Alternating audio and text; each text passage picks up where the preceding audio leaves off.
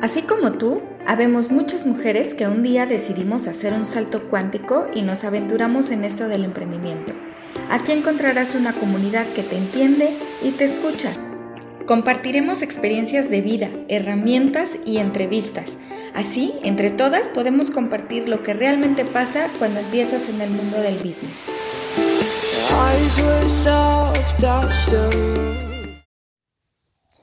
Aló, aló, bienvenidas mis mujeres emprendedoras y las que están en vías de serlo. Les doy la bienvenida al capítulo número 2 de este podcast, que es Diario de una mujer emprendedora. Y pues bueno, en el capítulo anterior les di la bienvenida. Esta es una iniciativa que estoy comenzando para encontrarnos entre todas, para saber que no estamos solas, estamos juntas en este camino, tratando y luchando todos los días para que nuestro proyecto productivo, nuestro emprendimiento sea exitoso, sea valioso y nos lleve pues a una, una mejora de nuestra calidad de vida y hacer nuestro proyecto de vida, claro que sí. Y en este programa les quiero, eh, en este programa estoy bien casada con, con los programas. En este podcast les quiero hablar sobre las herramientas que necesitamos, este kit de herramientas que necesitamos cuando decidimos emprender. Y como les comentaba el año pasado un poquito de mi historia, de cómo, de cuáles fueron mis motivos para emprender, de qué fue lo que me motivó a salirme de trabajar de una oficina para comenzar un proyecto productivo, pues así les, les compartí en esta, en la ocasión anterior, que lo pueden escuchar en este mismo canal, pues miren, les, el primero empezamos con el botiquín es inicial, que es así como el botiquín de primeros auxilios cuando te decides a emprender. Ok, ya, ya lo hice, ya me aventé, ya eché el clavado, ya estoy en la alberca y ahora ¿qué hago? ¿Qué, qué herramientas necesito cuando ya estoy emprendiendo o estoy comenzando a tener ese proceso. Este es el kit de herramientas eh, inicial para cuando, para toda mujer emprendedora necesita para poder llevar a cabo su proyecto y que todo salga como lo espera. Lo primero que necesitamos y es súper, súper importante es la resiliencia. Esto, eh, ¿qué es la resiliencia? ¿Con qué se come? Bueno, pues yo aprendí, yo esa palabra no la conocía antes de todo esto. Mm, la resiliencia es eso que nos hace seguir adelante a pesar de los retos, a pesar de cómo está la situación, a lo mejor en la calle, eh, en, en mi familia, al interior de mi casa, es, esa parte que no me deja caer, que no me deja eh, tirar la toalla y decir ya no puedo más. Claro, muchas lo hemos pasado, creo que todas hemos pasado por ese tema de decir, creo que esto no va a funcionar, no es para mí, ya lo intenté, ya hice mil cosas y esto no es, voy a tirar la toalla, pero siempre hay algo, se los aseguro, que cuando menos lo esperas, llega una lucecita de esperanza a mí me pasó, yo un día este, llevaba mucho tiempo, eh, como se dice, picando piedra, tratando de, hacer crecer mi proyecto, de, todo. Llevaba mucho tiempo, pero no, o sea, por más y por más, no, no, no, no podía este, despegar, no, no había quien me, me echara este, el ojo para decir, oye, pues mira, vente para acá, yo te voy a contratar tu, tu espacio, etcétera. Y yo ya estaba desesperada y en serio lo pensé, dije, o tengo de dos, o buscar otra cosa que hacer, o, o me regreso definitivamente a un trabajo de oficina. Y en esas estaba desesperada, de verdad a punto de tirar la toalla cuando recibí una llamada y me dicen, tu contrato está aprobado, ven a la oficina y este y ya está, por un año tienes este contrato. Uf, bueno, yo casi salto de alegría. Creo que mm, pues el hecho de no haber tirado la toalla antes, porque créanme, no fue poquito tiempo, fue mucho tiempo, meses, meses, meses de ver cómo pasaba y pasaba el tiempo y, y yo no tenía resultado. Yo decía, de verdad estoy dudas, dudas de ti, de, de esa seguridad que hablábamos en el primer capítulo, que dices, sí, estoy segura que esto va a pegar y que esto es lo que quiero hacer y que le voy a echar todas las ganas y el amor a este proyecto y de repente dudas de ti, de lo que estás haciendo y dices, tal vez no soy tan buena, tal vez no esto no no es lo que lo que yo esperaba, me está costando demasiado trabajo, ya no tengo cómo soportarlo porque muchas veces es cuestión también de, de dinero y este y pasó, pasó eso.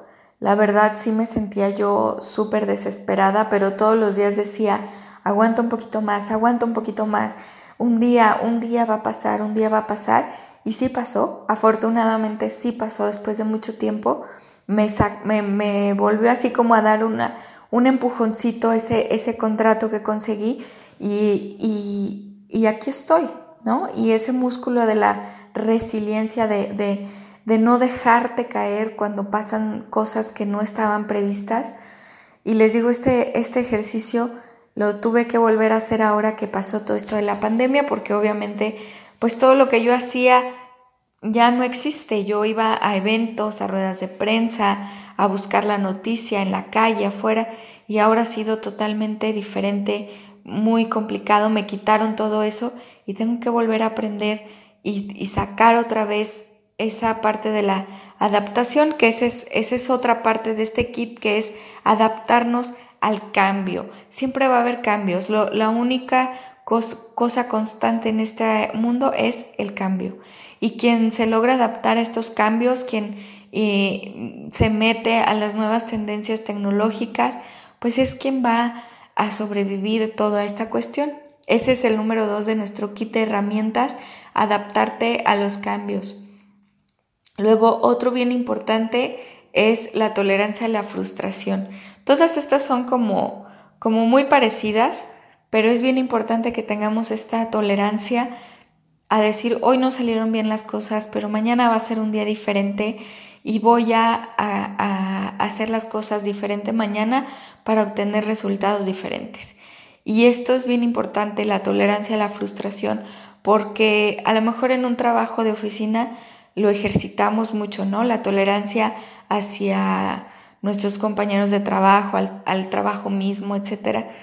Pero cuando estás por tu cuenta, mm, estás tú solo, enfrentándote a esos retos, a esas, a esas oportunidades, a esos cambios, y debes de estar bien consciente que va a haber cosas que no vas a poder cambiar, va a haber cosas que no están en tu control y sin embargo vas a tener que decir, ok, está bien, no hay problema a ver cómo le hago. Entonces, eh, la frustración, si empiezas a frustrarte porque las cosas no pasan o porque ves que a los demás les está yendo mejor y dices, pero ¿cómo? Si yo estoy haciendo las cosas a las mil maravillas. Pues así pasa. Pasa porque tiene que pasar. Eh, otro kit, eh, otro elemento en este kit de herramientas es la paciencia. Ay, créanme, ese sí lo tuve que yo, uff, súper, súper manejar y lo sigo manejando y me estresa y me da una ansiedad terrible a veces. La paciencia, paciencia, paciencia, paciencia. Es algo que a mí me ha costado mucho trabajo. De todo esto, creo que es lo que más me ha costado trabajo porque yo quiero que algo que hice ahorita tenga resultados mañana. Así soy, bien desesperada. Pero he descubierto que cuando algo padre llega es porque supiste esperar el momento, supiste tener paciencia. Y, sí, sí me han, me han tocado sorpresas muy agradables en decir, porque tuve paciencia y no me aboracé o no me, no, no me equivoqué en estar esperando a que algo eh, tenía que llegar y llegó. La paciencia practíquenla todos los días. Eh, un negocio no empieza a, rendir frutos sino hasta mucho tiempo después. Es el cúmulo de todas las decisiones que tomamos, de todo el trabajo que hacemos y de toda la constancia, que ese es otro, la constancia, ser constantes. A mí me pasó que al principio cuando cuando empecé a, emprender, pues no tenía un jefe que me dijera, entras a las 9 y sales a las 6 y necesito que hagas A, para el día de hoy. O sea, no tenía, y literal me sentía como burro sin mecate. No, no tenía yo una dirección hacia dónde ir. o sea, una, una directriz, algo que me dijera, ah, mira hija, pues por aquí le tienes que dar y luego le tienes que hacer así. O sea, no, eso yo lo tuve que descubrir y lo tuve que plantear y tener esa constancia de decir todos los días tengo que hacer esto. Hay veces que tengo que trabajar sábados y domingos porque quiero, porque hay cosas importantes, porque me gusta lo que estoy haciendo. Pero esa constancia, esa constancia te va a dar unos frutos y unas cosas maravillosas, se los aseguro. Todos los días las chicas, yo veo muchas de mis amigas que venden sus productos y todos los días las veo como suben sus productos a las redes sociales y a los grupos y en el WhatsApp y en todos lados están presentes y digo, claro, esa es la constancia, esa es la constancia de hacer las cosas todos los días y de tener esa rutina que ese es otro de los kits, de las herramientas, tener una rutina. Cuando sales de una empresa, cuando sales de la rutina del trabajo, lo primero que quieres es no tener rutina. No quiero alguien que me esté fregando a qué horas debo estar, que si el bono de puntualidad, que si ya llegué tarde, que si el tráfico, que si... No, o sea, lo que menos quiere uno es tener una rutina, pero ¿qué creen? Sí debes de encontrarte una rutina, porque eso te va a dar una, una contención de lo que estás haciendo, te va a dar la madurez para decir, sé lo que tengo que hacer, me estoy levantando a tales horas porque sé que tengo que hacer eh, mi trabajo, tengo que salir, tengo una cita, tengo que desayunar temprano, tengo que hacer ejercicio, qué sé yo, lo que cada quien se plantee en su día, pero esa rutina también te va a dar eh, como, como esa base para tener, eh, saber hacia dónde vas a ir todos los días, ¿no? a lo mejor puede ser flexible, yo soy muy flexible en este tema, me levanto temprano, pero no tengo, sí tengo mi despertador a una hora, pero si un día digo, bueno, tengo más chance, me voy a dormir un poquito más, otros días digo, no, tengo cosas que hacer, me voy a levantar más temprano, pero sí tengo como una rutina establecida, mis horarios de comida son muy establecidos, eso me ha dado mucho, ¿cómo les puedo decir? Ese centro ese equilibrio donde, donde sigo estando trabajando por mi cuenta, pero teniendo una estructura. Esa es, esa es la palabra que estaba buscando, una estructura. Si buscamos esa estructura en nuestras vidas, en nuestro trabajo, vamos a tener resultados mucho más rápidos. Si por el contrario, pues no tengo yo una rutina, un día salgo a vender, otro día no, un día publico, otro día no, pues no voy a tener esa responsabilidad desarrollada de, porque a, final del día es una responsabilidad no contigo, no con tus clientes, es una responsabilidad con tu proyecto de vida. Lo que, el interés que le pongas, la rutina, todos los elementos, todas las cosas buenas, es como si estás haciendo un pastel y dices, ah, con agua y harina me voy a hacer un pastel. Total, ay, si necesito le embarro tantita mermelada por encima y pues ya está. Pero si a ese pastel que es nuestro proyecto digo, no, voy a buscar la vainilla de la mejor calidad y voy a batir los huevos como dijeron 20 minutos para que quede bien esponjado y bien rico y voy a ser paciente para que se cocine el tiempo que sea necesario. Todo eso que le echamos de ganas a, a nuestro proyecto es, es esa responsabilidad y ese interés que le estamos dando a nosotras mismas a final de cuentas, ¿no? Bueno, pues esas son las herramientas básicas que, necesitamos desarrollar cuando empezamos un emprendimiento.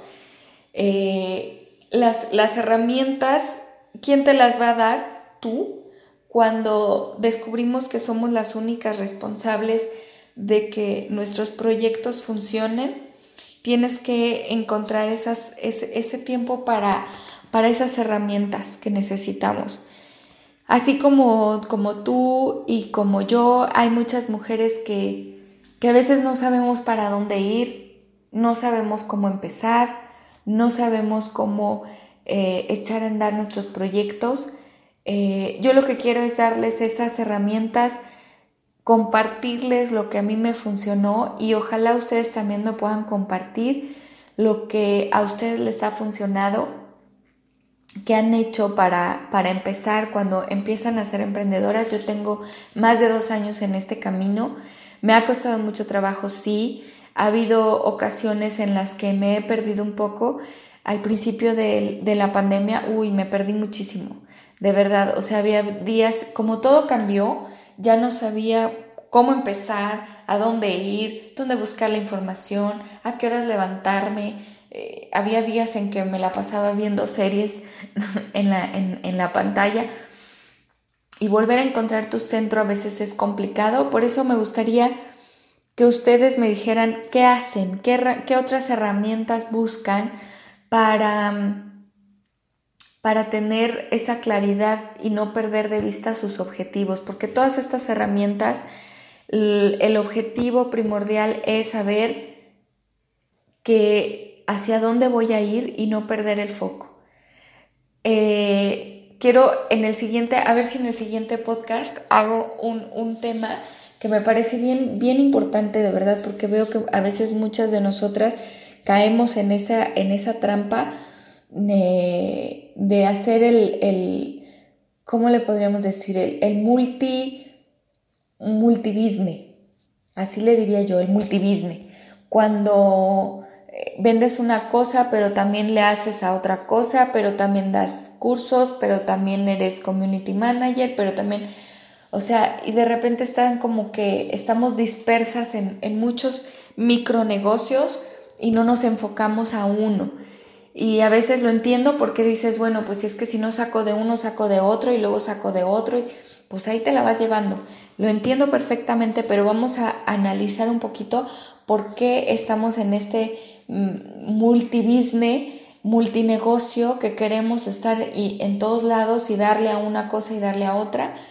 Sí me gustaría tocar ese tema porque creo que es bien importante el, el no perder el foco.